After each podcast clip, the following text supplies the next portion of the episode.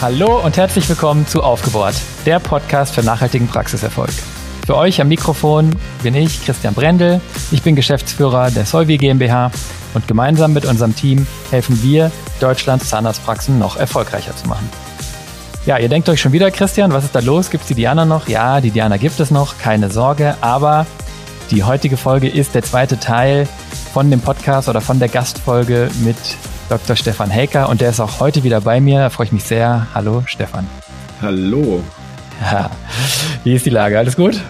Ja, sehr gut. Ähm, wir sind äh, gerade warm gelaufen. Ne? Wir nehmen ja gerade im Anschluss quasi direkt auf und genau. sind gerade eigentlich voll im Flow. Also wir brauchen uns gar nicht groß warm reden. Ähm, ja, es geht direkt weiter. Ich glaube, du wirst jetzt einmal gleich kurz erzählen, äh, was wir in der letzten Folge gemacht haben und worum es heute geht. Ne?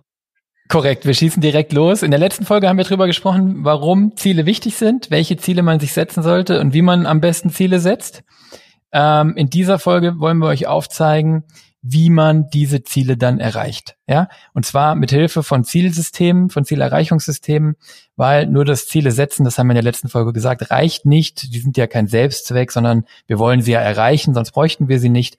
Darum geht's heute. Wenn ihr die letzte Folge nicht gehört habt, dann macht ihr jetzt an der Stelle hier Pause, ladet die vorherige Folge ähm, vom Podcast runter und hört sie euch zuerst an und dann kommt ihr hierhin zurück und dann erzählen wir euch, wie ihr die Ziele, die ihr äh, euch setzt, erreichen könnt. Also ich glaube, das, was wir in der ersten Folge erzählt haben, da bezahlen normalerweise Menschen viel Geld dafür, für einen Online-Kurs oder vielleicht sogar für ein Seminar. Ehrlich. Also äh, ganz, ganz, ganz viel toller Input von dir. Ich, ich hoffe auch von mir. Ja. Ey. Und ähm, ich meine, das sind jetzt wahrscheinlich insgesamt zwei Stunden richtig konzentrierter Content zum Thema Ziele. Und ich glaube, wenn man die so richtig berücksichtigt und wenn man momentan noch kein Zielsetzungssystem hat, könnte diese Folge die wertvollste sein, die ihr jemals irgendwo gehört habt, weil für mich hat das damals alles verändert und wir werden auch ganz viele Beispiele uns heute anschauen und anhören, ähm, wo für uns ein neues Framework, das wir euch gleich vorstellen werden, äh, so viel Klarheit, so viel Energie, so viel Power und so viel Ergebnisse ins Unternehmen reingebracht haben. Boom, ja, stark, äh, stark, Stefan, das ist starkes Intro. Ähm, ich sehe es genauso. Ähm, und uns geht's genauso bei Solvi, das kann ich auch gleich vorweg sagen. Wir benutzen im Moment noch ein anderes Framework, da kommen wir nachher drauf, aber auch uns hat's unfassbar nach vorne gebracht. Also pff, ja, wir sind voll drin, man merkt, äh, wir sind heiß und ähm, wir sind auch sehr, sehr überzeugt von der Folge, die jetzt folgt. Die Checks, die wir jetzt geschrieben haben, die müssen wir gleich auch äh, einlösen, ja, aber das, das kriegen wir hin, da bin ich ganz zuversichtlich. Also, wir steigen ein. Äh, wir wollen darüber sprechen, wie man sicherstellt, dass man die Ziele, die man sich gesetzt hat, auch erreicht, damit es ein Erfolg wird und kein Ziel bleibt. Und du hast in der letzten Folge gesagt, dass ich so ein super strukturierter, systematischer Typ bin. Das stimmt. Und deswegen würde ich jetzt sagen, dass es eigentlich immer im Leben so ist, dass es sich empfiehlt, ein System zu schaffen. Also mir geht's so, ich weiß nicht, ob es dir auch so geht, wenn ich ein Problem habe oder wenn Menschen ein Problem haben, wenn alles zu groß ist, alles zu viel ist oder nichts vorwärts geht, ein System Ordnung reinzubringen, sich die Sachen zu strukturieren, anzugucken, zu sagen, was können wir machen, in welcher Reihenfolge machen wir es, ist eigentlich immer eine gute Idee. Das bedeutet, ähm, wir formulieren sinnvolle Ziele und gute Ziele. Letzte Folge, wir halten sie fest, haben wir, glaube ich, so explizit noch gar nicht gesagt, aber ist natürlich ein wichtiger Bestandteil und ist auch ein Stück weit Bestandteil dieser Folge. Und wir schaffen vor allen Dingen ein System, das uns dabei hilft, diese Ziele zu erreichen. Und so stellen wir sicher, dass wir danach leben und dass wir nicht morgen schon wieder vergessen haben, dass wir diese Ziele hatten. Ja, also so ein System ist eigentlich auch, haben wir schon mal drüber gesprochen, Second Brain, wo du eine ganze Podcast-Folge zu. Genau. Also wann machen Systeme vor allem Sinn? Fällt mir jetzt gerade noch dazu ein. Systeme machen genau dann Sinn, wenn Probleme oder unerwünschte Ereignisse mehr als einmal auftreten in ähnlicher Form, weil dann habe ich nämlich ein systematisches Problem. Ähm, ein Problem, was einmal auftritt, dafür brauche ich kein System schaffen. Ne? Weltwirtschaftskrise 2008, schwierig, ja, da ein System zu schaffen, weil es ein einmaliges Black Swan-Ereignis war oder äh, und es macht vor allem nur dann Sinn, wenn es in meinem Einflussbereich liegt. Ne? Also ähm, das Wetter sozusagen zu beeinflussen, dafür ein System zu machen, macht wenig Sinn, ne? sondern es müssen Dinge sein, die ich durch, durch, durch die Systematik eben auch beeinflussen kann im positiven Sinne hoffentlich.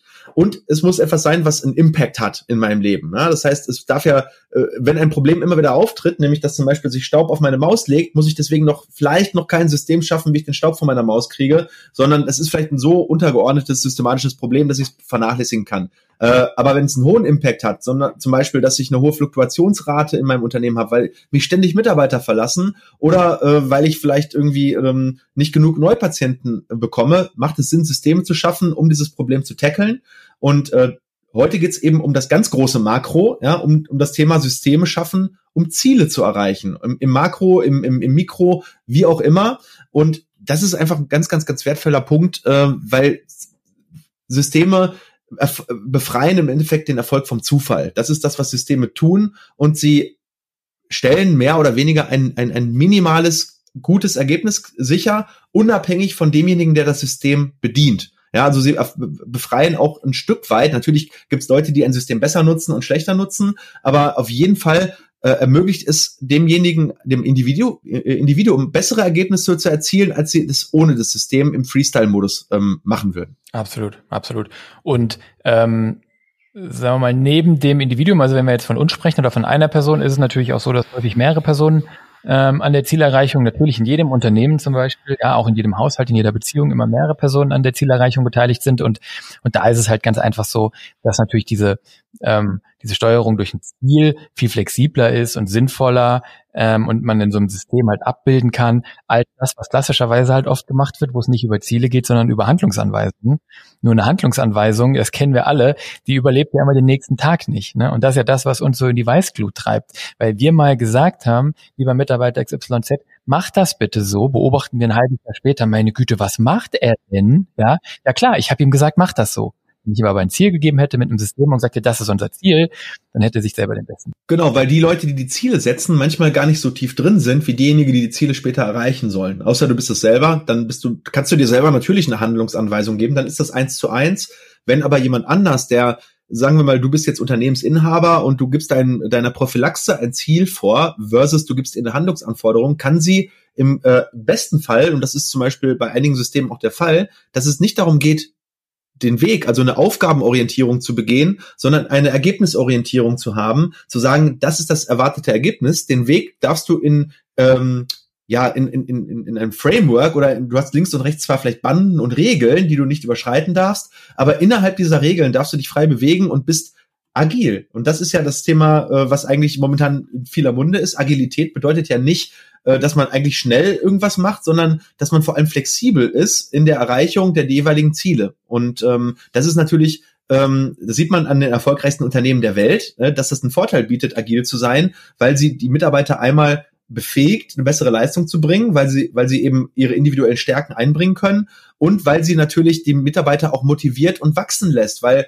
jemand, der stumpf irgendetwas befolgt, wird nie so motiviert sein, wird nie so viel lernen, nie so viel wachsen wie jemand, dem du einen Freiraum gibst und der auch seine Stärken ausspielen kann. Und du siehst dann eben auch im Unternehmen viel, viel leichter, wer ist denn jetzt hier ein Overperformer? Wer ist denn überhaupt befähigt dazu, Ziele selbstständig sich anzunehmen und dann irgendwann ähm, auch sie zu seinen eigenen zu machen und dann auch umzusetzen. So identifizierst du viel leichter Overperformer und kannst sie viel besser fördern und äh, kannst Underperformer auf der anderen Seite natürlich viel leichter herausfiltern und mit denen entweder Coaching machen oder wenn die Einstellung nicht stimmt, zu sagen, hey, ähm, wir passen nicht zueinander und äh, nur so kannst du dein eigenes System Unternehmen auch optimieren. Da sind wir dann aber schon fast wieder beim Thema Führung, äh, will nicht zu sehr abdriften, aber es passt auch zum Thema Ziele ganz gut.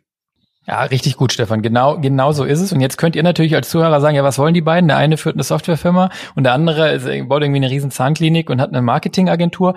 Äh, ich habe eine Zahnarztpraxis. Hat der Stefan auch, klar, ja. Aber ich habe eine Zahnarztpraxis und das ging doch immer so. Warum brauche ich jetzt Ziele? Warum ist Handlungsanweisung nicht mehr gut genug und überhaupt, ja? Ganz kurzer Exkurs. Das wisst ihr eigentlich auch alle und wir sehen das ja auch ständig, müssen nur die dentalen Medien aufschlagen. Die sind nämlich voll von Gejammer darüber, dass alles schlechter wird.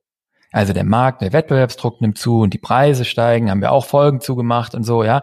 Und jetzt gibt's auch noch Großpraxen und Investorengruppen und die machen überhaupt uns den Markt kaputt und es gibt immer mehr Wettbewerb und dann wir noch Fachkräftemangel, die Telematik, Infrastruktur, bla bla bla. So, auf eine Formel gebracht. Es ist kein Automatismus mehr heutzutage, dass ihr mit eurer Zahnarztpraxis erfolgreich seid. Und mein Vater und Stefans Mutter vor 30 Jahren hatten noch viel mehr diesen Automatismus, als das heute der Fall ist wir haben in, vor ein paar Folgen gesagt, dass man als Zahnarztpraxis sehr planbar erfolgreich sein kann. Man muss es aber wollen und man muss halt gucken, dass man das hinkriegt. Es ist nicht mehr so wie früher, dass man einfach sagen kann, ich mache eine Zahnarztpraxis auf Tür auf und dann fällt unten Geld raus. Erfolg ist kein Automatismus mehr. Es gibt immer mehr Varianz. Es gibt immer mehr Praxen, die richtig erfolgreich sind und immer mehr Praxen, die überhaupt nicht mehr erfolgreich sind.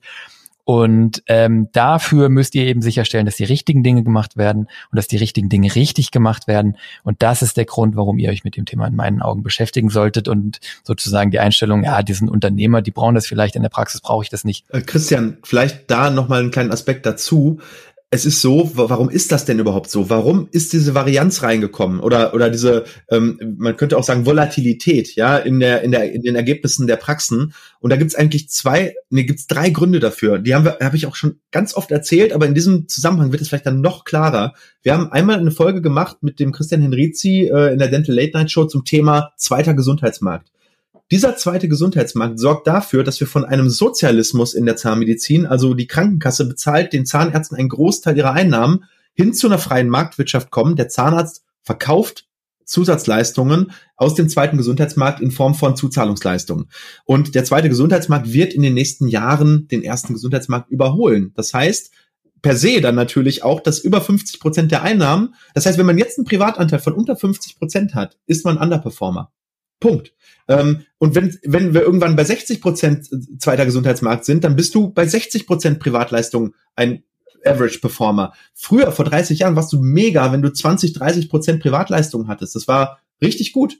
Und jetzt geht es eher so, dass die High-Performer-Praxen eher 70, 80 Prozent äh, Privatanteil haben. Also das ist der erste Aspekt. Zweiter Gesundheitsmarkt, aber das sind eben Leistungen, die du verkaufen musst, weil wir gehen weg von dieser Vollkasko-Mentalität der, äh, ähm, der Patienten, die wissen, Gutes kostet Geld, aber Gutes ist eben auch im Wettbewerb, ja. Und die, und dann ist der zweite Aspekt, die Praxen kommunizieren einfach viel, viel besser. Zumindest die, die gute Ergebnisse haben. Deswegen auch äh, das Thema äh, Marketing und Kommunikation, eins meiner Herzensthemen. Wenn du es nicht schaffst, dich in diesem Marktfeld des Wettbewerbs zu behaupten, in der Kommunikation, aber auch dann in deiner Dienstleistung, ähm, und da sind Ziele dann eben ganz wichtig dafür, um den Bogen vielleicht kurz zu schlagen, äh, dann hast du in der Zukunft ein riesengroßes Problem, weil die Pyramide, es wird nicht zu wenig Patienten geben. Es wird aber darum gehen, die richtigen Patienten in die Praxis zu bekommen, in, aufgrund von eben korrekten Frameworks, Zielsetzungen in der Kommunikation, in den anderen Aspekten, unternehmerisch, ähm, äh, Prozesse, weil es ist eine höhere Komplexität notwendig, um das Ganze abzubilden. Ja, du brauchst Spezialisten, du brauchst mehr ähm, Digitalisierung, du brauchst mehr Geräte, weil die moderne Zahnheilkunde von digitalen Scannertechniken über DVT,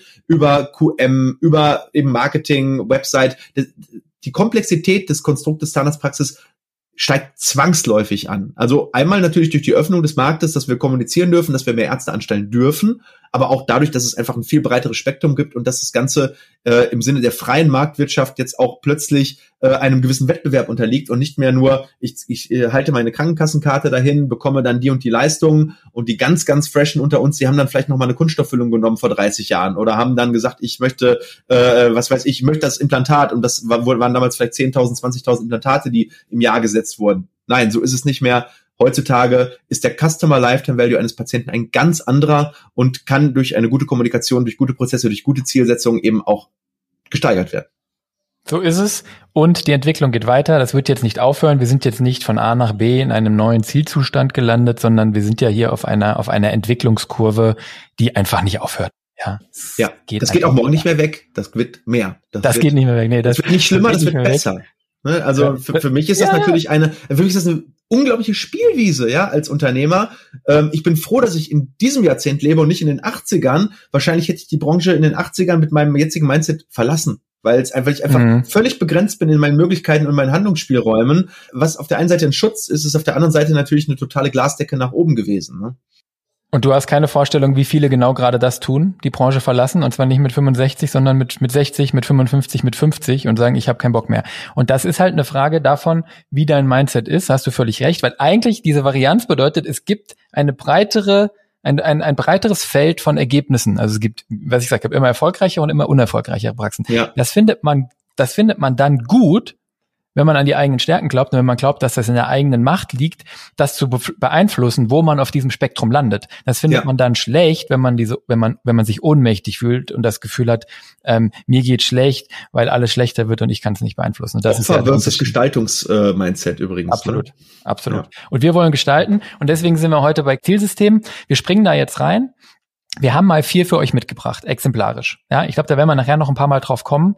Ähm, es geht nicht darum zu sagen, das ist das Zielsystem, das müsst ihr benutzen, sondern es geht darum, euch mal ein Feld aufzuspannen, euch mal im Kopf so ein bisschen zu zeigen, was es gibt und, und dass ihr euch einfach damit beschäftigt. Und am Ende wird es so sein, das ist bei mir so, das ist bei Stefan so, ihr müsst ein bisschen auch Mix und Match oder rauspicken, die Sachen finden, die für euch funktionieren, anpassen. Es geht hier nicht drum, das ist ein Framework, das ist eine Bibel, die muss genau so irgendwie gelebt werden in Reinform, sondern es sind alles ähm, Hilfen, Modelle und Modell ist immer gut da, äh, um, um etwas in Reihenform zu verstehen, aber ihr müsst daraus was machen. Ja, also kommen wir nachher nochmal drauf. Ich ähm, habe als erstes mitgebracht KPI. Ich glaube, KPI sind eigentlich gar kein richtiges Zielsystem. KPI bedeutet Key Performance Indicators.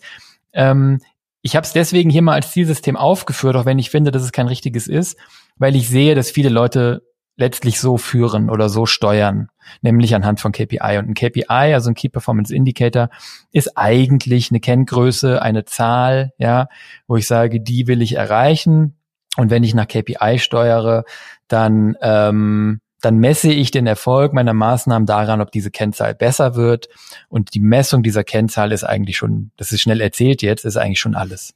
Also eine, eine, eine ja. gute KPI hat im Idealfall eine sehr hohe Korrelation mit dem eigentlich gewünschten Gesamtergebnis. Ne? Das heißt, genau. ähm, wir haben ja mal eine Folge gemacht, die, die wichtigsten fünf KPIs äh, in der Zahnarztpraxis und selbst da haben wir die KPIs schon aufgeschlüsselt in die konsolidierende Praxis, also die Effizienzpraxis und die Wachstumspraxis und die haben völlig verschiedene KPIs schon äh, gehabt und da, auch das waren ja wieder Reihenformen. Das heißt, ähm, KPIs sind immer dann gut, wenn sie eigentlich auf die Makroziele, die du dir als Inhaber oder von mir ist auch im Sport braucht man selbst die haben KPIs. Selbst ein Roger Federer hat ganz ganz bestimmt KPIs. Ja, äh, wie viel Kilometer bin ich im Match gelaufen? Wie war meine äh, ähm, meine Herzfrequenz? Äh, wie viel ähm, Prozent der ersten Aufschläge waren im Feld und so weiter und so fort. Also da gibt's ganz ganz viele KPIs auch im Fußball, Passquote, ähm, äh, Ballbesitz. Das sind alles KPIs, die aber isoliert manchmal gar nicht so aussagekräftig sind. Ähm, äh, super Beispiel ist, Barcelona hat eigentlich immer eine Ballbesitzquote damals gehabt von 70, 75 Prozent, mhm. ähm, haben dann aber manchmal gegen eine sehr konterstarke Mannschaft doch verloren, weil es nicht, weil, weil die KPI Ballbesitz zwar isoliert sicherlich mit dem Erfolg leicht korreliert, aber ähm, nicht so stark wie zum Beispiel äh, die Tore. Ja, die Tore werden genau. eigentlich die 100% KPI. Äh, zu sagen, okay, äh, mein, meine KPI sind die erzielten Tore, ähm, aber das ist natürlich dann ein bisschen einfach. Also äh, nimmt man dann sogenannte Sub-KPIs, also die ein, auf ein Unterziel ähm, einzahlen und sagt, okay, was korreliert denn mit der Anzahl der Tore? Ist es jetzt Ballbesitz? Ist es Passquote? Ist es Fitness der, äh, äh, der, der Spieler? Und das gleiche habt ihr auch in der Zahnarztpraxis. Das bedeutet, eure KPIs sollten ähm, ihr solltet Makro-KPIs haben, so Endziel-KPIs, wobei das dann für mich wieder schon Ziele sind. Und KPIs sind dann eben Steuerungsdinge, die ihr in den Unter ähm, Abteilungen eben nutzen könnt, um wirklich auf operativer Ebene, also sprich auf Handlungsebene zu steuern. Und wenn ihr die messt, könnt ihr sagen, okay, ähm, wir haben 20 verpasste Anrufe in einem Monat gehabt. Äh, das ist äh, gut oder schlecht und wirkt sich dann eben auf unsere Patientenzufriedenheit aus. Aber Patientenzufriedenheit ist wieder so ein Makro-KPI. Das können wir nicht anhand einer Messgröße messen, sondern angenommene Anrufe können wir messen. Äh, also messen kann man beides, aber können wir steuern und sagen, hey, äh, wir müssen hier von der Quote runter. Ja, wir müssen nur noch zehn äh, nicht angenommene Anrufe haben, weil diese 20, die wir verpasst haben, haben zu schlechten Bewertungen geführt und so weiter und so fort. Das ist jetzt vielleicht nicht das aller, allerbeste Beispiel gewesen, aber ich glaube, damit kann man es so ganz gut fassen. Absolut. Und zeigt einfach auf, dass KPI sind, also sagen wir mal, ähm, eine Funktion haben, wertvoll sind und sinnvoll sind, aber ich glaube, was jetzt auch schon rausgekommen ist, sind eben nicht ausreichend. Ja, also KPIs an und für sich ist einfach nicht ausreichend. Und deswegen, ich habe sie deswegen aufgeführt, weil sie uns in den nächsten dreien, um die es eigentlich gehen soll, insbesondere um die letzten beiden, weil sie uns da auch wieder begegnen, die KPIs, weil sie da eine Rolle spielen und weil man erkannt hat, das baut auch so ein bisschen zeitlich aufeinander auf, was wir hier gerade erzählen, weil man erkannt hat, okay, nur Management nach so Zahlen kann es nicht sein, ja. Und einer, der das erkannt hat, war Peter Drucker, ein amerikanischer Ökonom gewesen, äh, österreichische Wurzeln, und der hat dieses System von wahllosen KPIs, die so da, da, da irgendwie gemessen werden und so, hat der im Prinzip weiterentwickelt zu etwas, das er MBO genannt hat, Also heute wird es eine Folge geben mit vielen Anglizismen und Abkürzungen. MBO sind, ist, ist im Prinzip das Management by Objectives, also Management nach Zielen. Und dann hört ihr jetzt schon, Ziele steckt da drin. Das ist eigentlich ein echtes Zielsystem im, im Gegensatz zu KPIs. Und ähm, das funktioniert im Prinzip so, dass man ähm, definiert, was wollen wir erreichen. Ja, nur was wollen wir erreichen in der Regel klassisch in Unternehmen auf Jahresebene. So, Unternehmen denken immer in Jahren, die machen Jahresabschlüsse und das machen wir in Praxen auch ganz oft, dass wir in Jahren denken. Setzt man sich Jahresziele. Diese Ziele basieren ganz oft auf Zahlen. Das sind also KPI-Ziele. Du sollst so und so viele Verkäufe machen. Äh, äh, du sollst, ne, weiß ich nicht, die Anrufquote der nicht angenommenen Anrufe unter so und so bringen. Und die sind in der Regel persönlich und isoliert. Das heißt, jeder Mitarbeiter kriegt irgendwie so sein Päckchen an Zielen. Ja, die sind aber in diesem Modell damals nicht so vorangegangen, dass sie, ähm, dass sie da ein, eine Gruppendynamik drin hatten. Das heißt, diese Ziele wurden top-down letztlich in diesem Modell vorgegeben. Es gibt, es hört sich jetzt irgendwie nach 1960er an oder so, aber es gibt unheimlich viele Unternehmen. Ich würde behaupten, die Mehrheit der Unternehmen, der DAX-Konzerne und so, die nach diesem MBO-Prinzip heute fahren. Die fahren nicht Zielsysteme, die wir euch gleich erzählen, sondern die fahren klassische MBO-Systeme, wo, wo oben einer im, im Konzernvorstand, im Finanzabteilung sagt, okay, wir brauchen eine, eine in der Bank eine, weiß ich nicht, Kapitalquote von so und so, eine Rendite von X und dann wird das mit Kennzahlen runtergebrochen, bis, bis, bis jeder Landesfuzzi äh, und jeder Vertriebsmensch irgendwie weiß, wie viel Bausparverträge er zu verkaufen hat. Und das wird dann von oben runter dekliniert, für dich persönlich isoliert, aber keiner, äh, da gibt's wenig Querverstrebungen. Und das wird dann eben oft auch an die Entlohnung verkoppelt. Also da sind wir jetzt wieder in dem Vertrieb von Versicherungen, was ich eben sagte, ne? Der Sparkassenmensch, der Deutsche Bankmensch, der Apobankmensch, der diese Versicherungen dann verkaufen muss, dessen Vergütung hängt direkt daran ab, wie viel von diesen Versicherungen er verkauft hat. Ja, und ich sag mal, ähm, da kann man sich jetzt vorstellen, das ist schon mal besser als kein System zu haben. Aber dieser Top-Down-Ansatz und dieses sehr zahlenbasierte zeigt schon, dass es doch ein bisschen einseitig ist. Und vor allen Dingen, wenn ich es an die Entlohnung koppel, habe ich halt ein Problem, nämlich, ähm, dass Leute das richtig blöd finden, wenn sie ihren Bonus oder ihre volle Entlohnung nicht kriegen. Und deswegen führt das Modell ganz oft dazu, weil man dann es zwar Top-Down vorgibt, aber natürlich doch manchmal versucht, dann Feedback auch einzuholen von den Leuten, die es erreichen müssen, führt das eigentlich oft dazu, dass die Ziele sehr unambitioniert sind. So, ne? Also keiner in diesem Modell, schon Vorstand ja nicht, hat jetzt irgendwie einen Anreiz zu sagen, wir setzen jetzt ein verwegenes Ziel, wovon wir in der letzten Woche gesprochen haben, in der letzten Folge, ein ambitioniertes Ziel, ein Ziel, das uns mitreißt und wo wir vielleicht auch happy sind, wenn wir 80 Prozent des erreichen. Das bringst du nicht als Vorstand einer Aktiengesellschaft, der an der Börse notiert ist. Nein, nein. Da machst du Low Bowling, dann nimmst du von dem Ziel, das ambitioniert und geil wäre, nimmst du sie gleich 50 Prozent und dann kannst du dich nach einem Jahr auf die Hauptversammlung stellen und kannst sagen, wir haben 55 geschafft. Ja, so. Also Risikovermeidung und unambitioniert ist eigentlich so ein bisschen das, was hier passiert. Das Ganze ist natürlich auch, ähm, äh, häufig kann man, wenn man dieses Zielsystem nutzt, auch auf den Führungsstil der Company halt schließen. Der ist dann wahrscheinlich eben auch eher autoritär geprägt. Ne? Also ein ein agiles Unternehmen, wo jetzt zum Beispiel Führung über äh, über Sinn und über ähm, ja äh, sag ich mal Inspiration ähm, stattfindet, wird wahrscheinlich nicht MBO als Zielsetzungssystem benutzen. Ne? So absolut 100 Prozent. Also daran kannst du schon ablesen, wie ein Unternehmen drauf ist. Ja. Also da wollen wir uns auch gar nicht so lange mit aufhalten, weil ganz ehrlich, ähm, das ist da, dahinter steckt ein Menschen- und ein Führungsbild, wo wir uns einig sind, Stefan, das passt nicht in 2022, zumindest nicht, äh, wenn wir wenn wir nicht von Großkonzernen sprechen. Und ehrlich gesagt, selbst die kämpfen damit. Und es gibt Großkonzerne in Amerika, die die die, die das auch erkannt haben und die nicht mehr nach MBO leben. Das ist so ein bisschen deutsche alte Industriewelt auch. Ähm, dauert immer ein bisschen länger, bis bei uns was Neues ankommt. Und was Neues? Ich würde sagen, gehen wir gleich zum dritten System. Und jetzt wird es eigentlich in meinen Augen erstmalig so ein bisschen spannend. OKR. Objectives and Key Results. So, schon wieder Anglizismus, schon wieder Abkürzung. Willst du dazu was sagen? Soll ich weitermachen? Du, musst mir ähm, du kannst ja mal das System einführen und ähm, ich hake dann gleich ein, weil du hast das so schön vorbereitet. Äh, ich äh, ich, ich kenne das System nämlich sehr gut, aber ich wusste die ganzen ähm, ähm, diese ganzen Key Facts, äh, wer es jetzt wirklich genau gegründet hat, das, das weiß wusste ich gar nicht vor der heutigen Folge. Ja, okay, gerne. Ja, also ich will hier, äh, will hier einen kurzen Einblick geben. Also Andy Grove, der war Mitgründer und CEO von Intel. Intel, das sind die, die die meisten Computerchips äh, bauen, die heute in allem von Autos über Uhren, über Handys und Computer natürlich drin sind.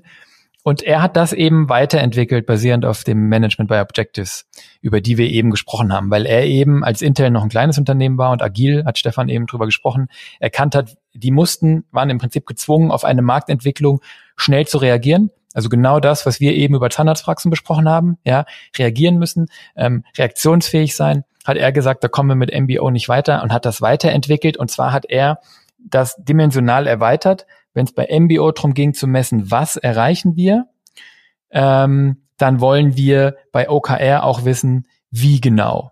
Ja, wie erreichen wir es und was erreichen wir? Wo wollen wir hin? Das sind die Objectives, das ist das O in OKR. Das ist die ambitionierte, das ambitionierte emotionale Soft-Ziel, sage ich mal. Ja, das sind die Objectives. Und ähm, und wann wissen wir eigentlich, ob wir ob wir dieses Objective erreicht haben? Das sind die Key Results. Das heißt, wir haben hier zwei Ebenen. Objectives sind die Sachen, die wir emotional erreichen wollen. Ich habe vorhin gesagt ähm, in der letzten Folge, ähm, ich möchte einen guten, einen guten Tag mit einem schönen Lauf im, im Engadiner Sommerlauf äh, nächstes dieses Jahr im August haben. Ähm, und die Key Results darunter wären dann eben die Operationalisierung, die Zahlen, wo wir sagen, okay, wenn diese drei diese drei Key Results eintreten an diesem Tag, oder im Vorfeld, dann weiß ich, dass ich dieses Objective, dieses Ziel des schönen Engadiner Sommerlaufes erreicht habe. Die sind also messbar.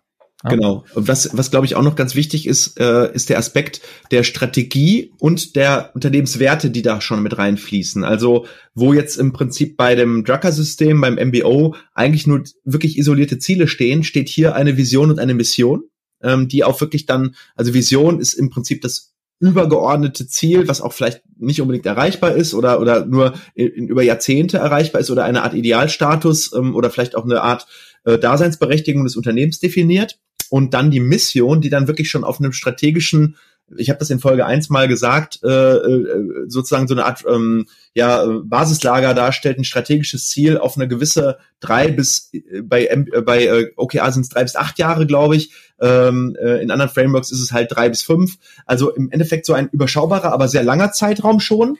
Und das ist dann im Prinzip dann das strategische Ziel, was aber auch emotional ist, also ähm, die sogenannten Objectives. Und dann kommen eben, wie gesagt, diese Key Results, die man dann festlegt in, in so einer Art Roadmap, äh, wo, wo dann einfach gemessen wird, wann ist denn dieses Ziel so wirklich erreicht. Und äh, dann haben wir aber auch die ganzen Operational Sachen, da kommen wir sicherlich gleich noch dazu. Also Operational bedeutet dann wirklich auf der Handlungsebene, wo es dann in den Timeframes, also in den Zeitabschnitten weiter runtergeht, weil je größer der Zeitframe, umso emotionaler und strategischer, umso kleiner der Zeitframe bei OKR, umso mehr ist es wirklich auf der Handlungsebene. Und ähm, wir haben dann natürlich auch äh, das Ganze, dass es dann nicht nur Top-to-Bottom ist, sondern dass hier auch ähm, Bottom to Top, also sprich, dass Ziele auch äh, durch die einzelnen Divisionen ähm, gesetzt werden, aber die müssen immer dann auf die großen Ziele einzahlen. Das heißt, es wird vielleicht die Vision vorgegeben, es wird vielleicht sogar die Mission vorgegeben, wobei auch, glaube ich, bei OKR teilweise die Mission im Team auch erarbeitet wird. Ich glaube, das kommt aber auch ein bisschen auf die Größe des äh, des nutzenden Unternehmens an. Also ich glaube, dass Intel sicherlich schon die Mission vorgibt äh, und nicht in den Abteilungen einmal rumfragt, aber bei so kleineren, agilen äh, mittelständischen 50-Mann-Unternehmen, da würde wahrscheinlich sogar die Mission äh, teilweise zumindest auch durch das Team erarbeitet werden. Und dann würden die kleinsten agilen Einheiten eben im Prinzip sich diese kleinen Ziele setzen ähm, auf der Wochenebene, Monatsebene äh, und dann gibt es eine Roadmap und äh, die müssen dann jeweils immer äh, auf die jeweiligen Ziele der übergeordneten ähm, äh, Abteilung einzahlen. Das heißt, es entsteht wie so eine Art Pyramide, dass äh, zum Beispiel eine Abteilung sich ein Ziel setzt, was auf die ähm, Division einzahlt. Die Division setzt sich ein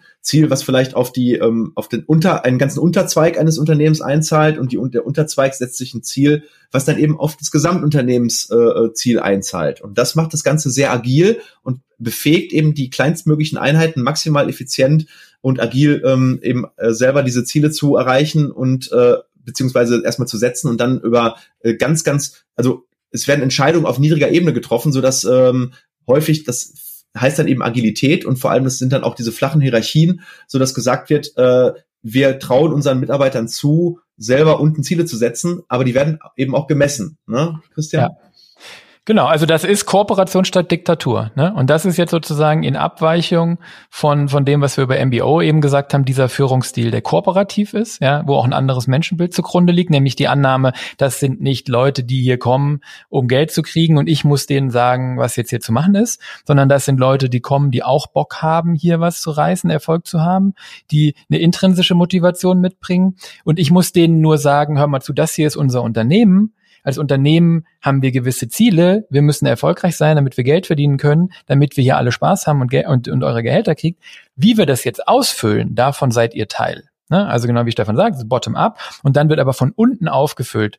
Und ähm, viele Firmen machen zum Beispiel so, dass sie die Objectives auf Firmenebene vorgeben und dann wird schon diskutiert, was die Key Results, also die Messbarkeit des Objectives, wie, ne, wie können wir denn sicher herausfinden, ob wir dieses Objective erreicht haben, das wird oft schon verhandelt sozusagen im Team. Und wenn es dann auf Abteilungs- und auf Gruppen und auf individueller Mitarbeiterebene geht, sowieso. Ne? Sind die Leute letztlich für sich selber verantwortlich, das festzulegen oder in einem Mischmodus gemeinsam im Team oder eben mit Vorgesetzten, aber auf jeden Fall zusammen. Und dadurch, dass man es zusammen macht, ähm, ist es natürlich auch öffentlich und transparent. Und das ist ein weiterer Unterschied zu diesem ähm, individuellen, ich habe eine Zielvereinbarung und da schreibe ich dir rein, was du für ein Ziel erreichen musst und davon hängt dein Bonus ab.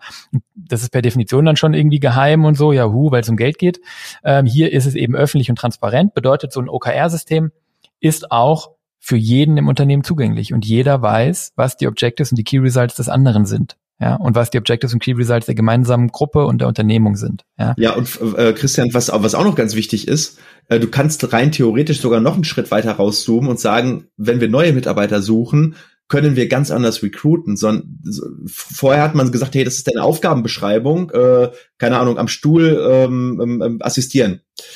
Jetzt kannst du hergehen und sagen, hey, dein Ergebnis, was du bei uns produzieren sollst, soll X sein. Sag mir doch mal, wie du das bei uns im Unternehmen erreichen würdest. Und dann kann man Skillsets wirklich abgleichen mit dem äh, erwünschten Ergebnis und kann natürlich viel besser recruiten, viel besser onboarden. Also das, das, das ist nicht nur bei bestehenden Mitarbeitern so, sondern für uns hat das, sag ich mal, auch äh, den Vorteil gebracht, dass wir mittlerweile ganz andere ähm, Anforderungen ähm, an unsere Stellenausschreibung stellen. Ja, das, äh, du kannst damit viel klarer die Menschen mit den Stärken in dein Unternehmen holen, die dafür notwendig sind, um Ziele die du vielleicht eben jetzt gerade vakant hast in deinem Unternehmen, weil du jetzt zum Beispiel sagst, ich brauche jetzt jemanden, der ähm, äh, meine Verwaltung verbessert, der meine, ähm, der die Stuhlassistenz geht, der in die Abrechnung geht, der ins Marketing geht.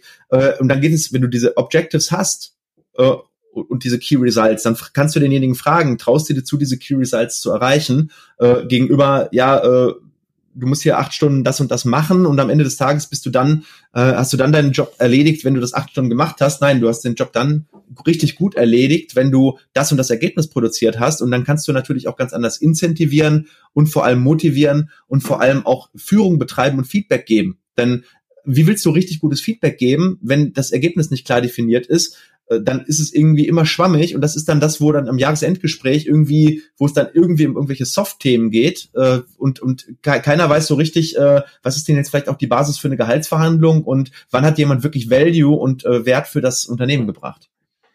Absolut. Und der Punkt ist nämlich, OKR, das ist echt genauso, muss man es nämlich jetzt verstehen, ist ein Werkzeug und keine Waffe. Es ist kein Stock, mit dem ich den Mitarbeiter auf den Finger haue und sage, hier ist dein Ziel, hast du nicht erreicht, sondern es ist ein Werkzeug, das ich dem Mitarbeiter gebe und der Mitarbeiterin. Ja, man hat natürlich da Ziele, man gibt vielleicht ein gewisses Tempo vor oder der Mitarbeiter gibt sich das selbst vor und hat eine Stoppuhr, um zu kontrollieren, ob er da selber ankommt. Und ihr werdet überrascht sein. Ich meine, ich glaube, die meisten glauben das eh schon, aber die, die es nicht glauben, wenn jemand, ein Mensch, ein, ein, eine Zielzeit hat und eine Stoppuhr, dann hat er von sich aus schon Bock da anzukommen, ja, in der Zeit. Und es ist eben nicht die Basis der Vergütung und damit verhindern wir diese Tiefstapelei, damit verhindern wir, dass jegliche Risikobereitschaft rausgenommen wird und im Gegenzug ermöglicht das eigentlich, und jetzt schließen sich die ganzen Kreise aus der vorherigen Folge, im Gegenzug ermöglicht das nämlich dann diese ambitionierten Ziele, von denen wir gesprochen haben, Stefan, diese genau. auch vielleicht aggressiven Ziele, ja. wo wir happy sind, wenn wir 70 Prozent geschafft haben, weil es hier nicht darum geht, den eigenen Bonus zu sichern und am Ende sicherzustellen, dass man auch im schlechtesten Fall 100 Prozent erreicht. Ja? Richtig. Und, und es ermöglicht vor allem auch Verantwortungsübernahme. Weil wenn ich für ein Ziel verantwortlich bin, anstatt für eine Tätigkeit oder eine Aufgabe, äh, kann ich ganz anders äh, das für mich selber annehmen und das zu meinem eigenen machen, weil ich am Ende liefern kann. Ich, ich, wenn ich eine Tätigkeit ausübe und es gibt, es gibt kein Ergebnis, das ist wie, wie ich, muss ständig einen, einen Stein den Berg äh, rüber, äh, hochrollen, also Sisyphus-Arbeit, während äh, wenn es ein echtes Ergebnis wird, gibt, was gemessen wird und was dann auch honoriert wird, sowohl mental oder oder auf der auf der auf der menschlichen Ebene als auch dann vielleicht später monetär und weil es ja messbar ist und dann braucht der Arbeitgeber auch dann keine Angst mehr zu haben zu sagen okay du hast den Wert für das Unternehmen gebracht. Das ist eins unserer KPIs. Es ist messbar für uns. Nicht alle KPIs sind monetär messbar, aber da muss man dann als Unternehmer eben äh, da ein, ein, ein, ein Wert dran schreiben für das Unternehmen. Äh, das ist für, für alle Seiten extrem positiv. Und wenn ihr ein Unternehmen mit einer Performance-Kultur aufbauen wollt, mit hochmotivierten Leuten, die Bock haben, an einem Strang zu ziehen, müsst ihr den A-Playern die Möglichkeit geben, zu zeigen, was sie können und das in Ergebnissen sichtbar zu machen. 100 Prozent. 100 Prozent. Und ähm, das ist ehrlich gesagt genau das, was wir bei Solvi jetzt gemacht haben. Und ich kann euch sagen, die Ergebnisse sind echt Wahnsinn. Wir sind selbst überrascht. Ähm, das Team hat richtig Spaß, richtig Freude.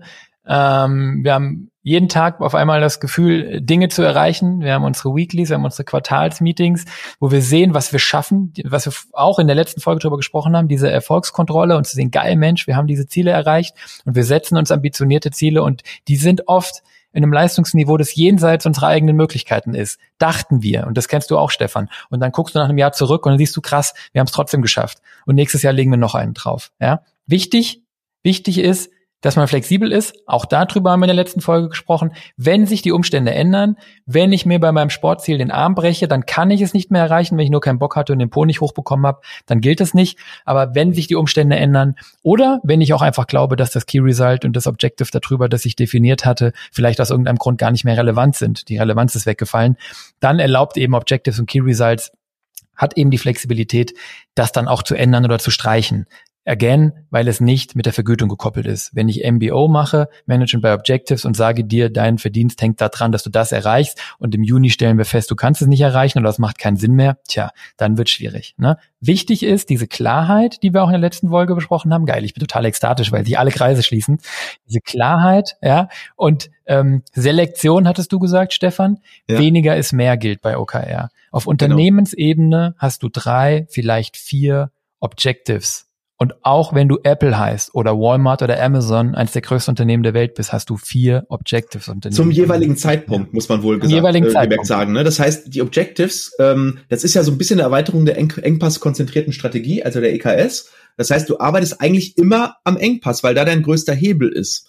Ähm, nach einer Zeit reevaluierst du, ob das immer noch dein größter Engpass ist. Wenn nicht, dann gibt es ein neues Objective. Und hier ist es ein bisschen erweitert. Es sind dann eben drei bis fünf.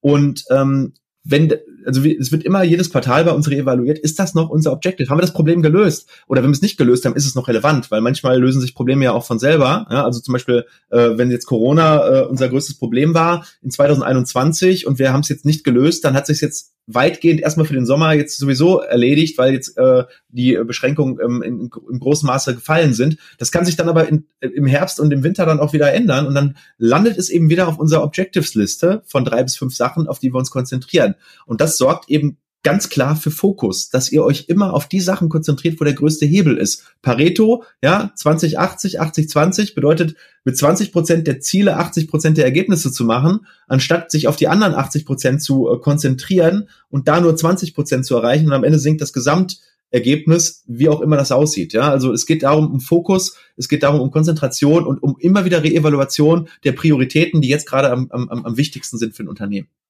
Und das ist das, was wir vorhin auch hatten, für Menschen wie du und mich, die, die, und das gilt auch für Diana, das, ich kenne das hier aus unserem Unternehmen, die Ja-Sager sind, die Bock haben auf Sachen, die ein offenes Mindset haben für neue Ideen, ist es brutal, sich auf drei oder vier Dinge festzulegen. Ja, das ist genau, ja. das ist genau der Punkt. Also Nein sagen ist einer der größten Skills des 21. Jahrhunderts. Darüber habe ich auch mal eine Folge gemacht bei mir im Podcast. Also lerne Nein zu sagen.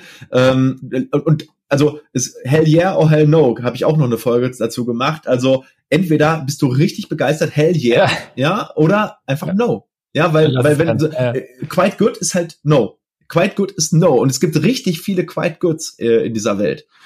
Und wenn du, und da kann eben so ein System helfen, wenn du jemand bist, der gerne Ja sagt und, und, und nicht gerne Nein sagt, und, ne, dann kann so ein System aber helfen, weil du darfst eben nicht acht O's haben, also acht Objectives haben. Ne? Ja. Drei bis vier, vielleicht fünf Objectives.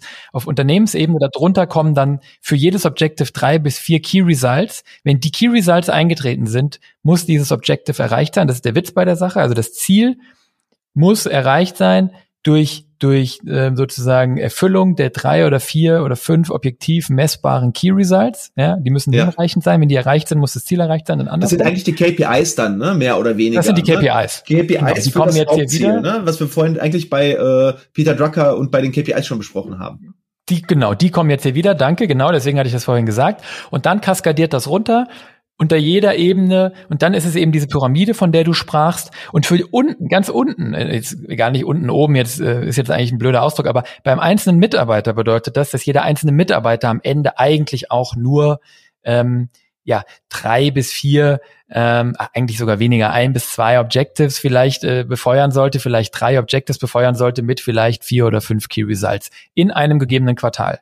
Weil auf mehr als drei oder vier, fünf Dinge kannst du dich gar nicht konzentrieren. Ja, ja aber das bedeutet natürlich, jetzt vielleicht äh, jeder, der das jetzt hört, und das, die meisten werden Zahnärzte sein oder ähm, ähm zahnmedizinisches Personal, das bedeutet natürlich nicht, dass ihr diese Grundtätigkeit, zum Beispiel zu sagen, ich behandle jetzt am Stuhl, das ist kein Objective. Das ist, ähm, das ist sozusagen dieser, das Grundrauschen, was es im Unternehmen halt eh gibt, ja, und äh, diese, diese Objectives und Key Results sind die Sachen, die ihr darüber hinaus äh, eben macht. Wenn es natürlich gerade jetzt das Objective wird, dann müsst ihr in diesem Bereich irgendwas krass ändern. Ja, das heißt zum Beispiel zu sagen, äh, wir konzentrieren uns jetzt auf die Stuhlassistenz, wir möchten die Effizienz in der Stuhleffizienz, äh, in der Schulassistenz um 30 Prozent erhöhen, indem wir dem äh, Arzt ermöglichen, 30 Prozent seiner Zeit mehr am Stuhl zu arbeiten und dann werden die Key Objective, äh, die Key Results dafür ähm, Wechselzeitreduktion, äh, Arzt weniger im Büro sitzen und an der Anmeldung dafür sorgen, dass das, dass das, dass die perfekte Effizienz äh, und Planung und die Ausfallquote sinkt. Ja, das ist jetzt mal ein ganz, ganz pragmatisches Beispiel. Ähm, aber zu sagen jetzt, äh, es gibt nur drei Sachen, die man im Unternehmen macht, das ist das ist nicht richtig, sondern es gibt Sachen, die laufen halt einfach weiter und man fokussiert sich auf drei oder fünf Sachen, die man im Unternehmen maßgeblich verbessern will äh, und, und hängt ein Ergebnis dran, was super relevant ist. Ne? Genau so sieht's aus. Und ihr merkt jetzt, ähm, das ist schon ein ziemliches System. So, ja. Also man braucht Disziplin, man braucht Mindset wegen der Flexibilität, man muss sich auf drei paar Dinge, man muss Nein sagen, ja und und und. Man muss alle einbinden. Klarheit, das heißt, ne? Klarheit. Klarheit ja. Welche Ziele setze ich denn jetzt? Welche Ziele, Unterziele zahlen denn jetzt eigentlich auf mein, mein, mein Überziel ein? Das ist gar nicht so einfach manchmal. Alles, was wir besprochen haben, ne? Und das bedeutet, so ein System, das macht man nicht mal einfach so. Da, da muss man Zeit für allokieren.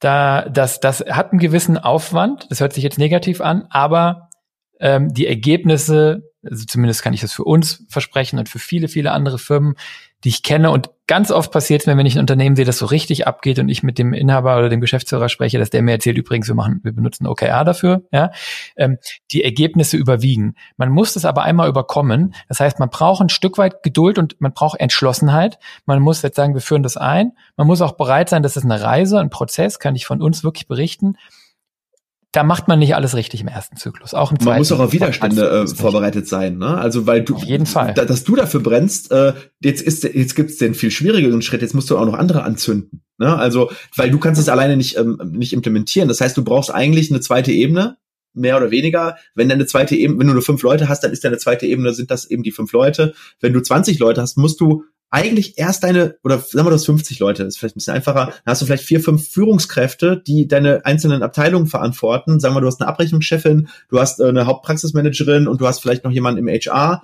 Jetzt nimmst du die ins Boot. Ganz wichtig, das ist jetzt wirklich praktisches Beispiel von uns, ähm, weil du alleine kannst nicht vor 50 Leuten rumtouren. Du kannst vor den fünf Leuten rumtouren. Die kriegst du die kriegst du, wenn du sie kriegen willst und wenn du es richtig machst, ja. Aber äh, jetzt wäre der nächste Schritt in einer in einer größeren Organisation die nächste Ebene voll sich committen zu lassen und die dann eben das System ausrollen zu lassen, inklusive dir natürlich. Aber du führst ja eigentlich deine Führungskräfte und die Führungskräfte führen dann die nächste Ebene. Und wenn du tausend Leute hast, dann äh, musst du erst ein äh, ähm, höheres Management äh, mitnehmen, die müssen das mittlere Management mitnehmen, die müssen die Abteilungsleiter mitnehmen und die Abteilungsleiter, die rollen das System, also das System muss schon top to bottom ausgerollt werden, ähm, konsequent. Äh, wenn du es versuchst, gleichzeitig über alle Ebenen auszurollen, aus eigener Erfahrung, wirst du scheitern, weil, weil, weil, weil deine mittlere Führungsebene weiß nicht, was los ist. Oder deine, deine, deine, was weiß ich, die nächste Ebene weiß nicht, was los ist. Du musst die erstmal mitnehmen, weil das sind ja die, das sind ja deine auf dem Schachbrett, dein, sind ja deine Türme und deine Pferde und deine, äh, du bist vielleicht die Dame oder bist der König, wie auch immer, aber du musst jetzt erstmal die, die Figuren, die wirklich einen Einfluss äh, nach unten ausüben können, die musst du wirklich voll mitnehmen äh, und dann äh, geht's um die, an, um die anderen Figuren auf dem Schachbrett, dass die dann auch wissen, welche Züge sie machen sollen und die musst du motivieren dann, ne? Ganz wichtig. Absolut. Und das ist aber das Schöne ist, es geht auch, ne? Du kannst es machen, du kannst es auf einer Ebene einführen und auf den unteren Ebenen nach einem anderen alten Modell ja. vielleicht noch fahren und du, aber eben wirklich, genau wie du sagst, ähm, ähm, es ist eine Reise, es ist ein Prozess, den muss man in Schritten gehen, es ist ein Weg, auf den man sich begibt. viele kleine Schritte und man wird mehrere Zyklen brauchen. Ein Zyklus immer ein Quartal in der Regel, ja. Ähm, also die meisten Firmen, was man so liest und hört, brauchen drei bis fünf Zyklen. Wir sind jetzt bei Solvi gerade im zweiten, der dritte beginnt in Kürze und ich habe mitnichten das Gefühl, dass wir das Ding irgendwie im Griff haben. Ja, aber man merkt schon, dass es funktioniert. Man merkt ganz deutlich, dass es anfängt zu funktionieren und das ist eben das Coole und dann wird es was, was sich selbst verstärkt. Und na klar haben die Mitarbeiter und wir auch den Tag auch so schon ganz gut vollgepackt und man hat am Anfang so das Gefühl, ja, wo soll denn jetzt noch Zeit herkommen für so ein Quatsch? Ja, ähm, aber das merkt man dann, wenn man angefangen hat, dass man auf einmal Ergebnisse hat ähm, in kürzerer Zeit mit weniger Einsatz und das sozusagen, man muss erstmal so eine Anfangsenergie aufbringen, wie es eigentlich immer so ist, ja. Ja. Und dann die ist höher als, die ist, die ist hoch, aber die geht nie auf Null, weil dein Unternehmen dein Unternehmen, mein Unternehmen, euer Unternehmen ist ja nicht statisch. Das heißt, es verlassen Leute das Unternehmen, es kommen neue dazu, die sind bei Null, was das anbelangt. Das heißt, äh, es gibt immer diesen Fremd, diesen Fremdzufluss an Leuten, die bei Null sind in der Hinsicht, außer sie kommen von einem anderen Unternehmen, was das auch nutzt, was sehr unwahrscheinlich ist in der Dentalbranche. Ja, das heißt, du brauchst wirklich einen Prozess. Das muss ein Prozess sein, die Leute auch nicht nur, äh, wie du, wie du den Sauger richtig hältst oder wie du richtig abrechnest oder wie bei uns jetzt äh, der Steri funktioniert, sondern dann braucht die im QM einen Prozess. Wie lerne ich denn das Framework? Also, wenn du das einmal machst am Anfang und du hast dieses, diesen Aspekt des Unternehmens nicht, wird, wird das verwässern und plötzlich hast du irgendwann an der Basis 40 Prozent der Leute, die noch nie was davon gehört haben, weil du das System vor dreieinhalb Jahren, vor sechs Jahren, vor sieben Jahren eingeführt hast. Ne? Also, das heißt, es muss immer dein Bestreben sein, die Leute in diesem System auch zu educaten äh, und es dann auch zu leben. Natürlich kriegt ein Neuer mit, dass es danach irgendwie funktioniert, aber das darf nicht über einen Flurfunk funktionieren oder eben in diesen Meetings, äh, die einen gewissen Rhythmus haben, sondern da brauchst, da brauchst halt wirklich ein gewisses Onboarding und ich kann aus eigener Erfahrung sagen, das haben wir auch immer noch nicht hundertprozentig im Griff und auch wir leben nicht alle Aspekte von dem nächsten Framework, was gleich kommt, sondern wir haben uns auch echt teilweise Aspekte von dem Framework rausgegriffen. Und teilweise merke ich jetzt schon wieder, dass ich doch wieder einige Sachen wieder mehr etablieren will, die wir eigentlich schon wieder ein bisschen verlassen hatten, weil die Bedürfnisse eines wachsenden Unternehmens eben dann komplexer werden und du dann brauchst du doch wieder Sachen aus der Toolbox, die du eigentlich schon weggelegt hattest, weil weil das Haus eben noch nicht diesen, diesen Hammer gebraucht hat oder diese, diesen Schraubendreher. Und jetzt brauchst du ihn, jetzt merkst du, der, der ist in der Toolbox, den haben wir aber momentan gar nicht äh, in Benutzung. Ne? Also ganz, ganz wichtig, ja. das ist ein lebendes, atmendes System, was, wo du Sachen vielleicht reinnimmst, rausschmeißt und vor allem immer wieder deine neuen Mitarbeiter immer wieder auf Flughöhe bringen musst. Ich glaube, du brauchst doch immer neue Impulse. Wenn du dich in dem System so einrichtest und das so nach, nach Schema F so durchfährst, dann verliert das auch seine Macht. Ne? Ja, Aber gut, genau. ich glaube, da sind wir mit OKR jetzt, haben wir auch, glaube ich, ganz, ganz ganz gut erklärt. Ich glaube, es wird jedem klar, auch gerade in Abgrenzung zu MBO. Ich finde spannend. Wir haben es noch nie in der Zahnarztpraxis, glaube ich, gesehen. Man müsste es sicherlich adaptieren und abwandeln. Aber unsere Erfolge sind Wahnsinn. Und ähm, damit würde ich sagen, gehen wir, gehen wir zum nächsten und zum letzten Zielsystem. Das nennt sich Scaling Up. Stefan, da bist du der Fachmann. Ja, also Scaling Up ist unser Framework, das wir nutzen bei uns in der Praxis, auch in der Agentur. Ähm, und das Framework Scaling Up hat im im Wort eigentlich schon genau das, was es ermöglichen soll. Es soll eine Skalierung des Unternehmens ermöglichen oder Skalierung steht auch dann für Wachstum. Ne, also sprich, das Geschäftsmodell auf die nächste Ebene zu bringen, ähm, eben größer zu machen und dabei eben nicht vor die Wand zu fahren, wie es viele schnell wachsende und wild wachsende Unternehmen dann eben tun. Ähm, das kommt aus den USA, ähm, ist eigentlich äh, abgeleitet von den sogenannten Rockefeller Habits. Das ist damals äh, Rockefeller war, wie viele wissen, es gibt es immer noch als Spruch, äh, ich bin reich wie Rockefeller, war damals, ich glaube in den 20er Jahren ähm, der reichste Mensch der Welt. Und der hat damals für sich erkannt, dass er ein System braucht, um sein Unternehmen wirklich auf einer anderen Ebene zu führen und hat diese Rockefeller Habits, das waren damals, ich glaube, 20 Regeln für ein Unternehmen aufgestellt, um eben eine Steuerung des Unternehmens und ein Wachstum zu ermöglichen. Und ähm, Vern Harnisch hat dieses System dann irgendwann wiederentdeckt und hat dann gesagt, okay, wir bringen dieses System ins 21. Jahrhundert, in die Welt der Startups, in die Welt der Digitalisierung, um schnell wachsenden agilen Unternehmen ein Framework an die Hand zu geben, also einen Rahmen, äh, in dem sie sich bewegen können, um kontrolliert, aber schnell und effizient zu wachsen und dabei Strukturen nachzuziehen und eine ganz große Klarheit zu haben. Und im Großen und Ganzen ist, kann, ist Scaling Up eigentlich ähm, in vier Bereiche unterteilt, weil jedes Unternehmen hat vier Hauptbereiche und wenn die richtig gut laufen, dann hat man eigentlich schon äh, nicht nur 50, sondern 99 Prozent der Miete. Und das ist einmal das Thema Menschen, also People. Ähm, da geht es um das Thema Führung, wie gehen wir miteinander um, was sind so die Werte, die Vision des Unternehmens. Äh, dann das Thema ähm, Strategie. Also was das ist, worüber wir jetzt bis jetzt eigentlich ganz, ganz viel geredet haben. Wie setze ich richtige Ziele? Wie richte ich mein Unternehmen strategisch aus? Strategie bedeutet ja, ähm, auf dem Spielfeld, welches ich gewählt habe, was nach Regeln XY funktioniert, wie hole ich das meiste aus diesem Regelwerk, aus diesem Spielfeld raus und wie spiele ich optimal? Ja, also im, im, im Falle von äh, Barcelona wäre das dann eben der Tiki-Taka-Fußball. Ja, zu sagen, Tiki-Taka ist super zielführend, ist eine geile Strategie ähm, und ja, im Scaling Up äh, bietet da ein strategisches Framework, wie man Strategie festlegt und dann vor allem auch ähm, ja kommunikativ an alle ähm, weiter kommuniziert.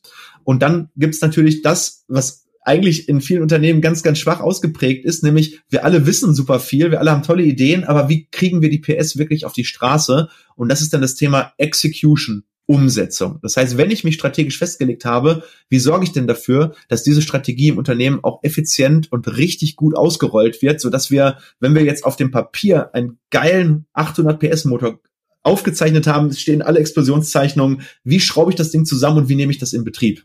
Ja, und das ist eben, glaube ich, fast einer der wichtigsten Aspekte, weil ähm, Strategie ohne Execution ist halt null wert. Ne? Es ist äh, imp, äh, also Ergebnis ist gleich Strategie mal Execution und wenn Execution null ist, dann kann, Ex, äh, kann Strategie 100 sein. Es wird mich nicht viel weiterbringen.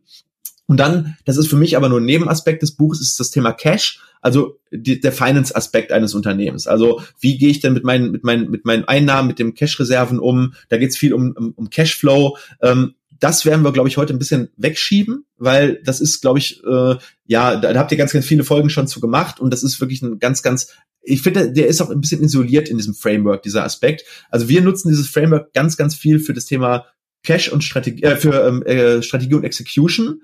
Fürs Thema People nutzen wir eher äh, Leading Simple als Framework, weil das eigentlich nur die ähm, Vertiefung des Themas People ist. Aber fürs Thema Vision nutzen wir es halt auch wieder. Also das heißt, du merkst, wir nutzen aus diesem Framework Teile und Teile wieder auch, wiederum nicht. Ähm, und diese vier Aspekte werden in Scaling Up, und das ist, werden wir am Ende sicherlich auch verlinken, ähm, werden in Scaling Up zu einem großen und ganzen in sich greifenden Framework zusammengefasst. Und ich denke, wir gehen jetzt dann gleich mal so ein bisschen durch, durch die verschiedenen Aspekte und ähm, schauen uns an, was dieses Framework wirklich kann. Und da kann ich euch natürlich gleich auch noch ein paar Beispiele geben, wie wir das in der Praxis und welche Aspekte wir jetzt zum Beispiel von Scaling Up benutzen. Aber Christian, jetzt habe ich ziemlich lange am Stück geredet. Ähm, wie ist so deine Wahrnehmung von Scaling Up? Ja, ähm, ich fand ich fand es ehrlich gesagt super interessant, weil meine meine Wahrnehmung beschränkt sich ja eigentlich auf das, was du mir erzählst, ne, darüber und was ich jetzt auch, ich habe ein bisschen mich eingelesen und so. Ich habe das Buch leider noch nicht gelesen, ist aber im Warenkorb schon. Ähm, ich meine, letztlich, was ich, was ich spannend finde, diese vier Systeme, und ist jetzt hier, glaube ich, auch bei Scaling Up wieder, so die bauen so ein bisschen aufeinander auf. Ne? Ja, genau. Ähm, Richtig. Und das merkt man bei Scaling Up, dass eigentlich ganz viele Ansätze von OKR drin sind, ja, gerade in diesem Strategy-Teil auch und so, ja. Und man aber natürlich dann auch wieder irgendwann erkennt, gut, ist auch nicht alles, ja. Also ohne People geht es halt eben nicht, ja. Und am Ende muss Cash bei rumkommen. Ähm, das heißt, es wirkt sehr holistisch. Was ich spannend fand, du hast gesagt, genau, ihr habt letztlich, ja, ihr habt letztlich dieses Mix and Match auch gemacht, was ich vorhin meinte. Mhm. People, habt ihr gesagt, haben ja eigentlich was anderes. Und ich glaube, das ist eigentlich an dem Scaling Up hier ganz spannend, ähm, dass es so breit ist, dass man ja. das ist fast nochmal so oben drüber. Ja. Das ist ein, es ist wirklich ein Baukasten, muss man sagen. Genau. Ähm, das ist so ein bisschen wie in, äh, das ist so ein bisschen wie die Z1-Software oder die Dumpsoft-Software in der Praxis. Das ist richtig breit und viele Praxen nutzen aber nur einen Teil der Software, mhm. äh, den sie jetzt wirklich für ihre Sachen brauchen und entdecken dann im Wachstum, ach geil, da gibt's ja auch noch ein Controlling-Modul, ach, da gibt's ja noch ein Online-Sprechstunden-Modul. Und genauso ist es auch bei Scaling Up. Das ist so, äh, wir haben eigentlich angefangen, das, also, ich, ich drösel es vielleicht mal ein bisschen auseinander. Also ja, mach mal, ähm, mach mal. fangen wir mal an mit dem Thema Vision und äh, äh, Werte. Das heißt, das ist natürlich etwas, was Scaling Up nicht erfunden hat. Es ist aber mit integriert. Das heißt, Vision und Werte findest du in ganz vielen Büchern auch, aber die packen das schön in einen so einen Plan. Ja, es gibt einen, einen sogenannten kompakten Strategieplan. Ich kann euch auch nur empfehlen, wenn ihr da jetzt wirklich Lust habt, einen Deep Dive, also was ist Deep Dive, aber so ein bisschen äh, mit mir mir zu folgen, weil vieles, was ich jetzt sagen werde, ähm, kannst du eins zu eins an diesem sogenannten OPSP, also äh, kompakten Strategieplan, äh, sehen oder One-Page Strategic Plan und dann gibt's den kompakten Strategieplan. Du kannst da mal äh, bei Google äh, einfach mal eingeben Scaling Up und dann ähm, kompakter Strategieplan. Da kommst du auf die Scale-Up-Seite und kannst dir das als PDF runterladen. Und wenn du es halt richtig gut machen willst, dann äh, setzt du dich jetzt irgendwie an den Laptop oder, oder machst dein Handy auf, lässt Voice laufen und machst dir mal diesen leeren, äh, kompakten Strategieplan einfach auf. Weil dann weißt du genau, worüber ich jetzt gerade rede. Das sind eigentlich nur zwei Seiten. Aber diese zwei Seiten sind so tiefgründig und so umfassend für deine gesamte Unternehmensstrategie, dass es sich einfach lohnt, sich das mal anzugucken, weil ansonsten kriegst du das in deinem Kopf, ohne dass du das Scaling-Up-Buch gelesen hast, einfach gar nicht visualisiert. Also am besten jetzt auf Pause, runterladen, öffnen. So, hast du? Okay, gut. Ich habe ähm, schon gegoogelt, ja. Genau, genau. Jetzt hast du den vielleicht mal leer offen. Also ähm, da gibt's ja zwei Seiten. Da gibt's einmal diesen Seite, diese Seite, wo die Einstellungen und Prinzipien links oben stehen. Also nicht ganz links oben, sondern so auf der linken Seite ganz oben sieht Strategy, kompakter Strategieplan. Dann siehst du den Namen deines Unternehmens. Das ist alles ja im Prinzip nicht so wichtig. Äh, und dann hast du oben das Thema People. Und da siehst du die Reputationstreiber oder du kannst auch sagen, die drei wichtigsten KPIs, die jetzt äh, das Ganze bedingen, äh, welche Stakeholder es gibt im Unternehmen. Das sind meistens ja Mitarbeiter, Kunden und Gesellschafter. Gesellschafter sind eben Stakeholder im Sinne der finanziellen Interessen. Ähm, Kunden sind ja äh, Stakeholder im Sinne von, die zahlen deinem Unternehmen die Einnahmen, ja, und die äh, Mitarbeiter sind in der Regel die, die die Leistung erbringen. Und die haben ja verschiedene Interessen. Das heißt, du musst gucken, dass du als Unternehmer diese drei Interessen möglichst gut übereinander bringst, ja. Ähm, Mitarbeiter haben natürlich häufig ein konträres Interesse gegenüber den Gesellschaftern, nämlich Mitarbeiter wollen viel Geld verdienen, Gesellschafter wollen im Idealfalle wenig Geld bezahlen, um die Rendite eben zu erhöhen. Und da hast du im Prinzip jetzt schon die erste KPI eines potenziellen Gesellschafters, wäre zum Beispiel die Rendite, Umsatz, Gewinn, vielleicht auch die Scheinzahl, wenn du Inhaber bist, was auch immer für dich am nächsten dran ist an deinem Erfolg als Stakeholder. Die Mitarbeiter, die haben aber vielleicht eine ganz andere KPI für sich. Die äh, kannst du zum Beispiel messen, indem du vielleicht mal äh, die Fehltage deiner Mitarbeiter misst oder die Fluktuationsrate oder die durchschnittliche Bewertung, die deine Mitarbeiter dir als Führungskraft oder deinen Führungskräften geben. Das heißt, hier oben schreibst du die Sachen rein, die den Stakeholder am, am ehesten repräsentieren. Oder bei den Kunden ist es der Net Promoter Score oder die Anzahl der Empfehlungen, die du im Jahr bekommst oder die Anzahl der Neupatienten, die dich aussuchen äh, oder die, die du bekommst. Also das heißt, da oben kriegst du schon mal ganz, ganz viel Klarheit über das, was deine Stakeholder wirklich interessiert. Und das wirklich zu identifizieren, ist schon alleine viel, viel Arbeit, weil du kannst jetzt natürlich schnell da irgendwelche drei Sachen reinschreiben, aber sind das wirklich dann die drei Sachen, die das wirklich am besten repräsentieren? Ähm, da haben mhm. wir wirklich teilweise noch Wochen, Monate lang immer noch mal rumgejiggelt, weil da dürfen halt nur drei rein. Das ist wieder das Thema Fokus und Konzentration. du darfst nicht acht reinschreiben, nicht sechs, nicht vier, nein, es sind drei. Ja, und da muss, da lohnt es sich relativ viel äh, Geduld und Zeit reinzustecken, weil wenn du das schon mal klar hast, dann weißt du schon mal relativ gut, okay, äh, wenn ich das mache, dann trete ich dem auf den Fuß. Wenn ich das mache, dann trete ich dem auf den Fuß. Oder vielleicht gibt's ja auch wirklich einen KPI, der total geil ist und der alle Leute befriedigt. Ja, also ähm, meistens nicht, ne? aber zumindest gibt das schon mal wieder ein Stückchen Klarheit. Ähm, und dann kannst du dir eigentlich auf der zweiten Seite, da ist nämlich ganz, ganz unten, nämlich das Thema Trends. Und hier äh, schreibst du die Trends auf, die dein Business im positiven oder negativen ähm, Sinne in den nächsten Jahren extrem beeinflussen können. Ich habe da zum Beispiel MVZisierung, Digitalisierung und AI, KI und Robotik stehen. Das sind die langen Timeframes, die äh, dein Unternehmen eventuell prägen. Das ist eine Vereinfachung der SWOT-Analyse. Ja, also da hast du sozusagen den oben und unten Rahmen deines Marktes. Und das ist schon mal super viel wert. So, und jetzt können wir mal einmal gucken. Ganz links siehst du dann jetzt auf der ersten Seite oben das Thema Einstellung und Prinzipien. Und da sind deine Core Values, deine, deine, deine Grundwerte des Unternehmens. Bei uns steht da zum Beispiel, wir geben immer 100 Prozent. Wir sind innovativ und zukunftsorientiert. Wir sind alles außergewöhnlich. Das ist unser Nummer eins Core Value. Das ist so das, womit sich die Mädels und ich und alle, die im Unternehmen arbeiten, mega identifizieren. Ja, wer sich damit nicht identifiziert, ist bei uns komplett falsch. Ähm, und dann stehen da noch ein paar andere. Ne? Teamwork macht uns zur Nummer eins. Kommunikation ist der Schlüssel zum Erfolg. Das ist die DNA deines Unternehmens. Das heißt, hier definierst du das, das Warum, das wie ihr tickt, wie ihr nicht tickt und wer eigentlich auch zu euch passt, sowohl auf der Kunden- als auch auf der Stakeholder, als auch auf der Mitarbeiterseite. So, wenn du das hast, und das sollte ganz am Anfang stehen, weil es macht keinen Sinn, Ziele zu setzen, äh, die dann vielleicht gar nicht zu den Grundwerten passen. Ja, wenn du sagst, wir sind, äh, wir sind äh, karikativ und äh, äh, unterwegs, macht es keinen Sinn, bei Sachzielen dann stehen zu haben, drei Millionen Gewinn. Ja, das ist, ne, also die Ziele werden teilweise auch durch eure Core Values auch vorgegeben oder zumindest äh, sehr, sehr stark beeinflusst. Dann gibt's da den Zweck. Warum gibt es uns? Und da ist es bei uns zum Beispiel, wir lassen Menschen wieder strahlen. Ja, das kann bei jemand anderen sein. Äh, wir äh, nehmen Menschen die Angst oder so dieses übergeordnete Ziel, der Zweck, wenn es, wenn es euch nicht gäbe, was würde dann verloren gehen oder dadurch, dass es euch gibt, was gibt denn das der Gesellschaft? Also dieses übergeordnete, das, das, das Große. Das ist so ein bisschen auch in die Richtung Vision. So, und dann ich würde jetzt nicht den ganzen Plan durchgehen, aber nur mal so ganz grob von links nach rechts geht's dann immer mehr in Richtung Strategie. Also dann sieht man die drei bis fünf Jahresziele. Also das sind dann eben diese Basiscamps, die man definiert. Und weiter rechts kommen dann die Sachziele, die sind dann auf ein Jahr.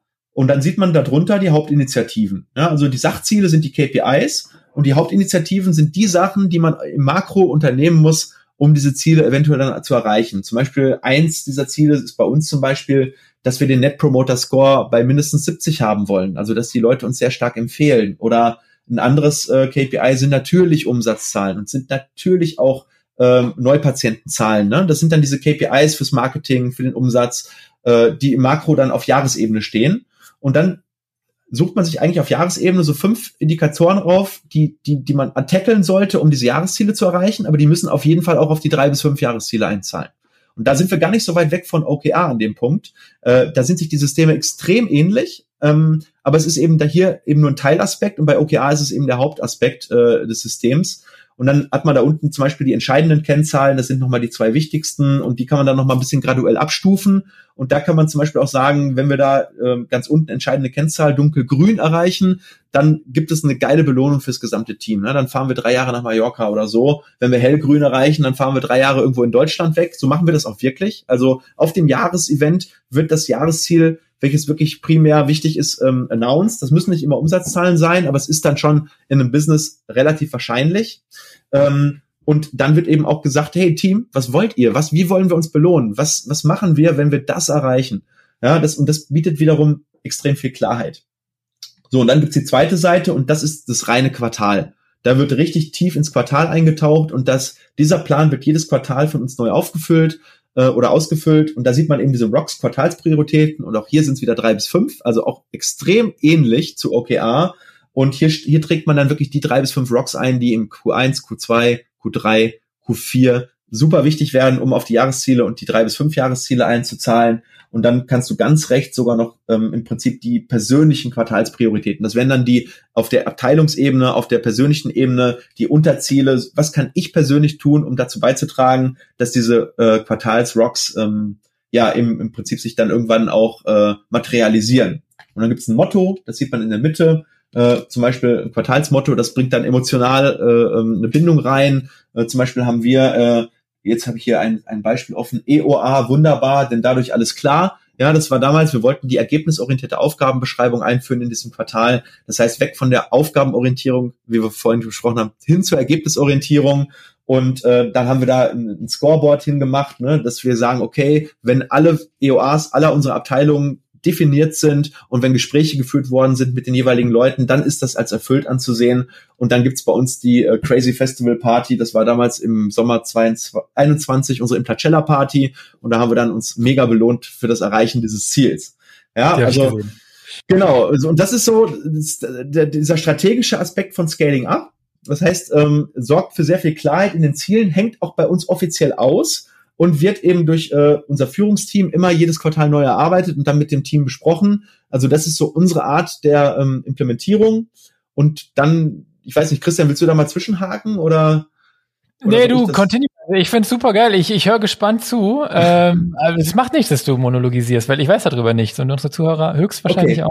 auch. Äh, okay, dann erzähle ich noch einen zweiten Aspekt. Ähm, nämlich, das war jetzt immer das Thema Strategie und Ziele setzen, also wirklich der Hauptaspekt. Aber das Ganze ist ja wertlos, wenn wir das äh, nicht kommunizieren. Und dann gibt es eben auf der zweiten Ebene strategisch den sogenannten Meeting-Rhythmus in Scaling Up. Und der hat für uns ganz, ganz viel eben verändert, weil der Meeting-Rhythmus besagt, dass du ähm, das, was du jetzt auf dem Papier strategisch festgelegt hast, natürlich auch in, in Kommunikation innerhalb des Unternehmens packst. Das heißt, es gibt bei uns immer ein, ein eintägiges Jahresmeeting, das auch in einer anderen Location stattfindet, wo dann wirklich einmal zurückgeguckt wird, welche Ziele haben wir erreicht, was haben wir davon erreicht, wenn ja, feiern, wie wir gerade schon gelernt haben, und dann gucken wir in die Zukunft und sagen, aufgrund dessen, was setzen wir uns denn im nächsten Jahr für Ziele? Häufig sind das schon vorausgearbeitete Ziele natürlich, die wir ganz am Anfang haben wir das erarbeitet. dass je größer du wirst, umso schwieriger wird das. Das heißt, ähm, irgendwann machst du das dann mit dem Führungsteam äh, in einem Pre-Meeting und dann wird auf dem großen Jahresmeeting werden diese Jahresziele kommuniziert und dann eben aber auch gesagt, was müssen wir dafür tun. Äh, dann gibt's Quartalsmeeting. Zum Beispiel im Jahresmeeting findet dann, Jahresmeeting ist auch gleichzeitig Q1-Meeting, weil wir müssen ja am Jahresmeeting direkt äh, Quartalsziele setzen. Ähm, und auf, in den Quartalsmeetings ist es dann einen halben Tag, ähm, wird dann wirklich dann eben diese, diese unterste strategische Ebene bedient, dass man da die Quartalsziele setzt und auch kontrolliert nach hinten. Also jedes Meeting ist immer nach hinten gerichtet und nach vorne. Also gucken, was haben wir erreicht, nach vorne gucken, was wollen wir erreichen, was lernen wir daraus. Und dann hat man ein Monatsmeeting, zwei Stunden, Wochenmeeting, eine Stunde, Daily Huddle, sieben Minuten. Ja, und so kriegst du ähm, auch auf der Meeting-Ebene von dem ganz großen strategischen, also auf Jahresebene, hin runter zu den Daily Huddles. Was war heute wichtig? Was, was, wir, was war gestern wichtig? Oder was ist passiert? Was wird heute wichtig? Und äh, wer hat irgendwo irgendwelche äh, Dinge, wo er Hilfe braucht heute? Vom Strategic hin zum Operational eine richtig geile Transformation. Also das Wochenmeeting ist dann meistens auch noch sehr operational. Was sind unsere Wochenziele? äh, was ist vorgefallen, wo, wo sind Probleme aufgetreten, äh, was behindert mich bei der Erreichung meiner, meiner Quartalsrocks hin zum Monatsmeeting, wo man wirklich schon guckt, sind wir on track für die Quartalssachen und Jahressachen, bis hin zu Quartals- und Jahresmeeting. Ne? Und das ist sehr, sehr machtvoll. Es ist natürlich nicht möglich, das jetzt so in so einem Podcast wirklich komplett abzuhandeln, aber man merkt einfach, dass dieses Framework einen dann sehr, sehr stark dabei unterstützt, ähm, auch die Performance auf die Straße zu bekommen. Und dann gibt's bei Scaling Up mehrere Execution Tools. Eins davon ist zum Beispiel wer, was, wann. Das bedeutet, bei jedem Meeting wird sofort definiert, wer macht was bis wann, wird aufgeschrieben, wird eine Verantwortlichkeit dran geschrieben, weil am Ende, wenn mehrere Leute verantwortlich, ist es am Ende keiner verantwortlich. Und äh, das wird dann eben, wenn du es richtig ausführst, eben auch controlled. Ne? Das heißt, derjenige, der bei wer was wann in der Verantwortlichkeitsspalte steht, reportet dann auch im nächsten Meeting die Results, ne? Oder wird sogar zwischen unter untertägig oder unterwöchentlich oder untermonatlich äh, gibt's dann sozusagen auf der kleinsten Ebene dann eben kleine Submeetings, wo dann eben der Fortschritt eben auch kontrolliert wird. Oder wo derjenige, der verantwortlich ist, der Führungskraft äh, reportet, wie die Fortschritte sind. So, und das ist extrem machtvoll, ist aber auch extrem ich sag mal, anstrengend, ne? weil Meetingzeit geht natürlich von Praxiszeit ab, vor allem wenn man im Schichtsystem arbeitet. Aber äh, ich kann aus ich kann echt nur sagen, es ist viel, viel wichtiger, dass in der Zeit, wo du arbeitest, dass du zielgerichtet tust und richtig effizient, als dass du noch die letzten drei, vier, fünf Prozent mehr Behandlungszeit rausquetscht ähm, und du dann völlig äh, ineffizient äh, in der Praxis, das ist ja auch dein Reden, äh, arbeitest, ähm, ist ein unglaublicher Hebel und hat uns ermöglicht, in den letzten äh, neun Jahren im, um den Faktor zwölf zu wachsen. Ja, das habe ich in der ersten Folge schon mal gesagt. Und äh, da ist auch kein Ende in Sicht. Und ähm, ich glaube, dass wir uns da nur selber ähm, auf dem Fuß stehen können. Wenn, oder gut, Black Swan Events mal ausgenommen, äh, oder dass man dann irgendwann sagt, okay, jetzt reicht's, äh, jetzt haben wir eine Größe erreicht, wo wir uns daran vielleicht drin wohlfühlen. Ne? Also das, das System ermächtigt einen dazu, wirklich Wachstum zu ingenieren. Ja, und, und ich finde, du bist eigentlich das beste Beispiel dafür tatsächlich. Ähm, jetzt ist es so ein bisschen selbstreferenziell, aber ich darf es ja sagen über dich. Ähm, wir kennen jetzt uns auch schon ein bisschen und wir begleiten und betreuen dich ja auch. Ähm, ich denke, darf ich sagen, mit Solvi Control, äh, was für dich ein Baustein ist, auch in, in, in, in sozusagen in der Messung jetzt de, deiner Praxiserfolge. Ja. Und wir waren ja schon mehrfach an dem Punkt, wo wir gesagt haben, ja, Stefan, ich glaube, jetzt mehr geht nicht. Ne? Also in der, in der Bereich, deswegen baust du ja die ja. Klinik, aber jetzt echt in den alten Räumen, hey, mehr geht nicht. Ne? Ja. Und ich ja. weiß, ein Jahr später, doch. Und zwar ging 25 Prozent mehr und nicht, indem ihr mit einer, mit einer schlechten Fluppe irgendwie gestresst durch die Gänge rennt. Ich meine, du hast zwar so ein Video neulich gedreht, wo alle Mitarbeiter so ein bisschen traurig waren, aber ja. es lag ja mehr am Instagram-Filter. Ja. Ähm, nicht, weil ihr da irgendwie, weil ihr durch die Gänge rennt und irgendwie vorne und hinten noch zwei Stunden dran gehängt habt und alle sind irgendwie total blass und traurig und kurz vorm Herzinfarkt, sondern äh, durch letztlich wahrscheinlich genau dieses Ding hier. Ja. Äh, und genau. von daher das sieht man einfach, dass sich das Investment lohnt. Ja. Also wir haben ja wirklich einfach mal aufgestellt, was müsste denn dafür passieren, dass wir nochmal 25 Prozent machen? Mehr. Ja. So, und ja. dann, dann, dann fängt dein Gehirn ja erstmal an zu arbeiten und sa zu sagen, also du kannst, kannst dich ja schnell auf den Standpunkt stellen. So, wir sind voll, ja, wir arbeiten alle schon, äh, ähm, keine Ahnung, 35, 38 Stunden am Stuhl, mehr Zeit haben wir nicht, weil wir ja nur so und so viele Räume zur Verfügung haben. Aber dann sagt dein Gehirn dir, ja, wir haben doch noch ganz andere Hebel. Wir haben Selektionshebel, wir haben Pricing-Hebel, wir haben äh, äh, Ausfallkompensationshebel, äh, all das. Und jeder, der sagt, ich bin da schon bei 100 Prozent, tut mir leid. Also der erzählt im Großen und Ganzen echt Bullshit. Ne? Also ich, ich kenne keine Praxis, die komplett durchoptimiert ist. Und natürlich, je, je weiter du durchoptimierst, umso größer wird natürlich auch der die Fallhöhe, sobald du dann eben mit der Optimierung aufhörst. Ne? Also wir merken schon, dass wir natürlich jetzt relativ hochgezüchtet sind und dass wir da ja natürlich jetzt auch alleine, um das zu erhalten, ein gewisse, gewisses Commitment brauchen. Ähm, aber wenn man will, findet man immer noch mal Optimierungsmöglichkeiten und im Endeffekt ist die Grenze immer im Kopf. Ne, das ist, ist halt so. Ja. Frage ist, was bist du bereit dafür zu bezahlen an Preis, äh, äh, dass du die, die Ziele erreichst. Ne? Das ist auf, steht auf einem anderen Blatt Papier. Ja, wir könnten ja auch sagen, rein theoretisch, und das wollen wir aber nicht, weil wir, weil wir uns ethisch und strategisch da nicht so aufstellen möchten, dass wir sagen, okay, wir, wir erhöhen so lange ganz dreist unsere Preise, bis, bis die Nachfrage so sehr sinkt, dass wir da am Equilibriumspunkt sind. Ja, das kannst du theoretisch machen. Das halte ich aber für nicht den richtigen Ansatz. Deswegen wollen wir lieber in die Breite wachsen äh, und sagen, wir halten unser Preislevel vielleicht nicht konstant, müssen ja auch mit ne, Inflation äh, auch eine sehr äh, empfehlenswerte Folge von dir in, in, den letzten Wochen, Thema Inflation in der Zahnarztpraxis und im Markt. Ähm, und eine gute Leistung muss auch gut bezahlt werden. Aber wir wollen halt nicht in diesem Bereich ähm, mega, mega ultra Premium und wir reißen es aus bis zum letzten, sondern äh, wir, wir gehen eher in die Breite. Ne? Aber du könntest es machen. Also ich glaube, man könnte, wenn man es darauf anlegen würde, nochmal zwei X aus unseren Räumen rausholen. Ähm, wollen wir aber nicht. Genau, nee, ihr setzt bei euch an und ihr, ihr wollt besser werden, ja, und eben nicht den Patienten schröpfen, ja. Und genau. das, das ist ja irgendwie das Geile. Ja. Aber das ist das Schöne, dass das System ermöglicht es, genau diese Sachen zu identifizieren. Ne? Und dann war bei uns irgendwann die logische Konsequenz, dann ist das eine Key Objective für drei bis fünf Jahre plötzlich äh, Expansion der Räumlichkeiten gewesen. Völlig automatisch. Es war ein, ein, mhm. ein, eine, eine, eine logische Konsequenz unserer Ziele, ja, unserer Umsatzziele, unser, unser Impact-Ziele, unser ähm, Mitarbeiterziele und dann irgendwie, wenn du dann einigermaßen strategisch A, B, C denken kannst, dann ist irgendwann die logische Konsequenz, unser größter Hebel oder unser größter Engpass sind jetzt die Räumlichkeiten. Also ganz konzentriert daran arbeiten, Immobilie suchen, äh, ausbauen. Ja, ähm, wenn das nicht so wäre, dann wäre es ein anderes Ziel gewesen. Ne? Aber das ist ja das Schöne an, an, an, an klaren Zielen, dass sie dann die Maßnahmen, die dann selber ja noch sehr, sehr makro sind. Ne? Der Klinikbau ist ja jetzt eigentlich jetzt kein, kein Mikroziel, sondern aber im, im gesamtvisionären Kontext ist es nun mal nur ein Meilenstein. Nicht mehr und nicht weniger, auch wenn es ein richtig fetter Meilenstein ist. Ja, ja.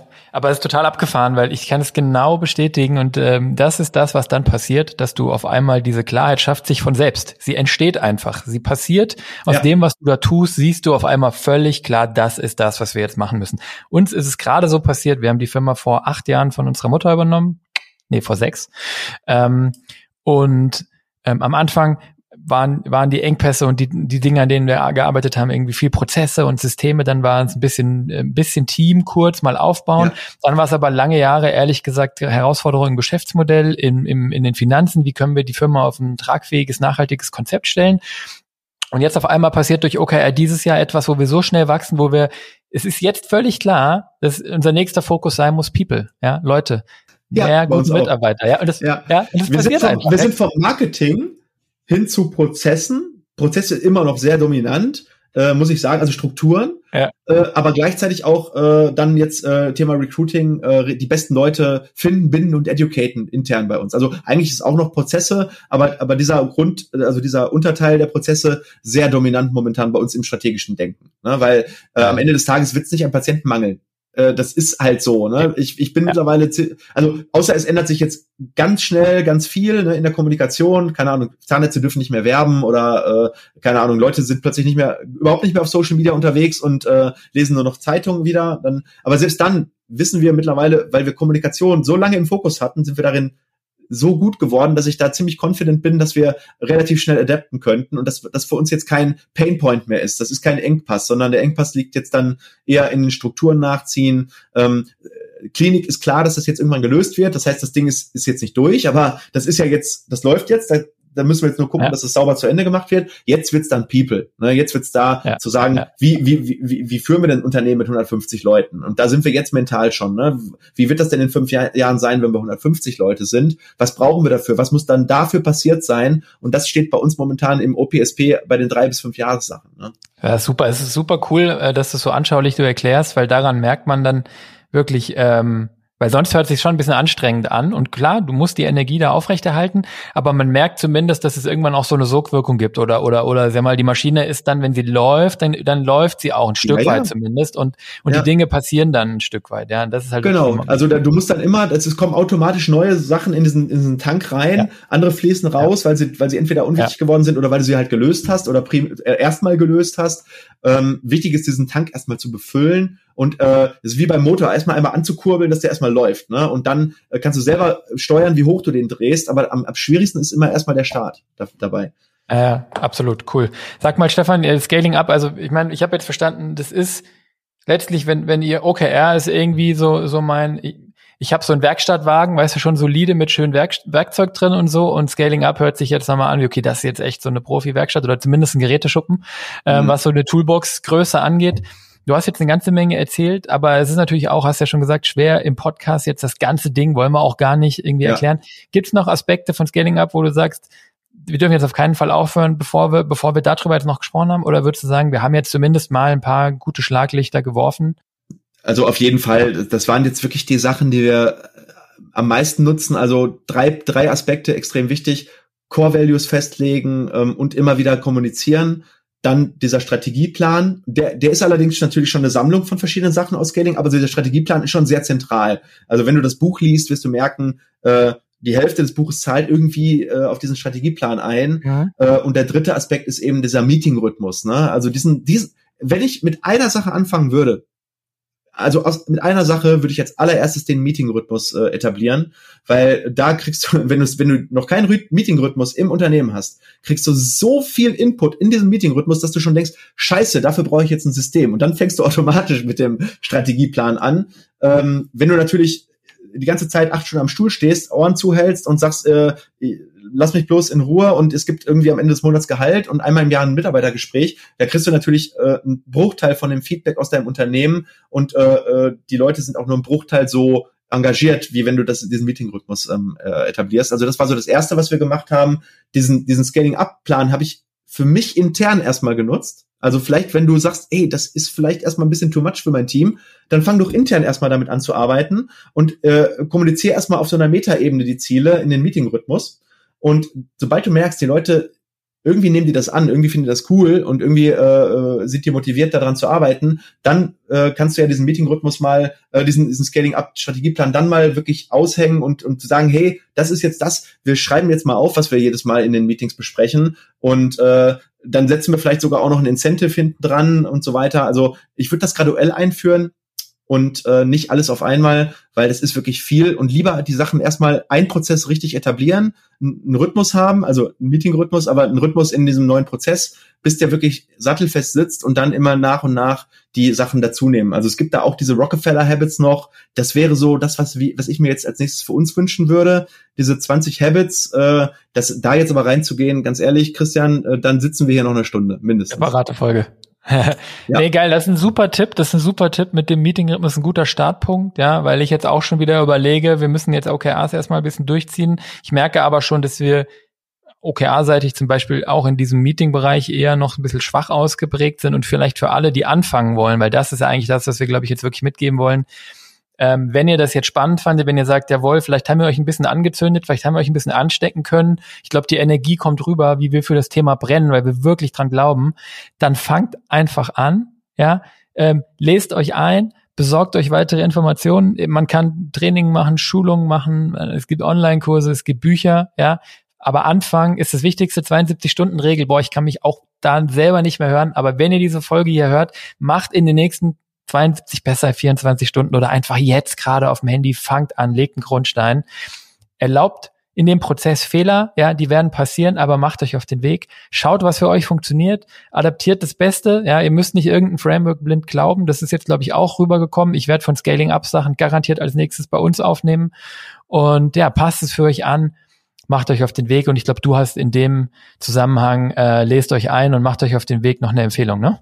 Genau, also wirklich jetzt mein CTA, geht auf Amazon oder von mir aus auf den Bookstore eurer Wahl, packt Scaling up in das äh, in, in, in euren Warenkorb, bestellt es euch und vor allem dann blockt euch Zeit, es auch zu lesen. Das ist kein Buch, was man als Hörbuch hören sollte. Also absolut nicht. Ich bin sehr großer Hörbuchfan, aber dieses Buch das ist schon, also und, und vor allem beißt euch durch. Das ist keine einfache Kost. Das ist, äh, äh, wenn du da Bock drauf hast, ich habe das super motiviert gelesen, aber äh, da das ja auch jede Führungskraft in meinem Unternehmen gelesen haben muss, ähm, habe ich auch das Feedback, das ist keine einfache Kost, aber es ist es definitiv wert. Ähm, blockt euch da ein paar Stunden und äh, ja, dann äh, sollte das auf jeden Fall funktionieren. Und selbst wenn ihr dann nur zehn Prozent davon implementiert, ist immer noch besser, als wenn ihr es gar nicht erst gelesen habt. Perfekt. Also, wie der Stefan sagt, beschäftigt euch damit. Scaling Up ist eine super Empfehlung. Ich habe es hier im Warenkorb. Ich werde jetzt in den nächsten zwei Minuten das noch bestellen und ich werde definitiv morgen anfangen, das zu lesen und dann werde ich nächste Woche angehen, ähm, die ersten Dinge hier zu implementieren, weil sonst passiert nichts. Ich würde sagen, das war ein ziemlicher Trip. Ähm, zwei vollgepackte Folgen. Absoluter Wahnsinn. Ja, ich glaube, das ist auch der längste Podcast One-Taker, den ich jemals gemacht habe mit dir. also echt äh, absolut krass. Ähm, ich glaube, du hast es einmal gesagt, da ist wirklich, ähm, woanders wäre das schon irgendwie ein, ein, ein Tageskurs, äh, Zielsysteme äh, mit ja. einem Preisschild. Aber ich will uns hier auch gar nicht zu sehr abfeiern. Wir machen das gerne, wir brennen dafür und deswegen hauen wir das raus. Wir hoffen, dass es euch hilft. Wir hoffen, dass wir euch mitnehmen konnten. Lieber Stefan, vielen, vielen Dank für deine Zeit am Samstag. Es war ein gerne. großartiger Vormittag mit dir, eine große Freude und ähm, ja, ich bin hoch, hoch energetisiert, hört man wahrscheinlich, obwohl wir jetzt seit vier Stunden hier in Summe telefonieren, ist mein Energielevel äh, äh, fünfmal höher, als es vor vier Stunden war. Wenn euch diese Folge gefallen hat, dann freuen wir uns, ja, dann würden wir uns insbesondere auch freuen, wenn ihr sie weiterempfehlt. Erzählt euren Freunden, erzählt euren Kollegen, ähm, dass es diesen Podcast gibt und wo sie ihn finden. Aufgebohrt, einfach suchen bei Spotify, bei Apple Podcasts oder wo auch immer es Podcasts gibt. Und eine besondere Freude macht ihr, wenn ihr, äh, macht ihr uns, wenn ihr uns fünf Sterne hinterlasst, schreibt was Nettes dazu, was euch an dem Podcast gefällt und dass er euch gefällt. Da wären wir super, super dankbar. Wir leben von diesem Feedback und das ist der Grund, warum wir es machen und unsere tägliche Motivation. Vielen Dank, bis bald, Stefan. Einen schönen Rest Samstag dir. Bis dann, lieben Dank, Christian. Dir auch einen richtig geilen Samstag. Ciao.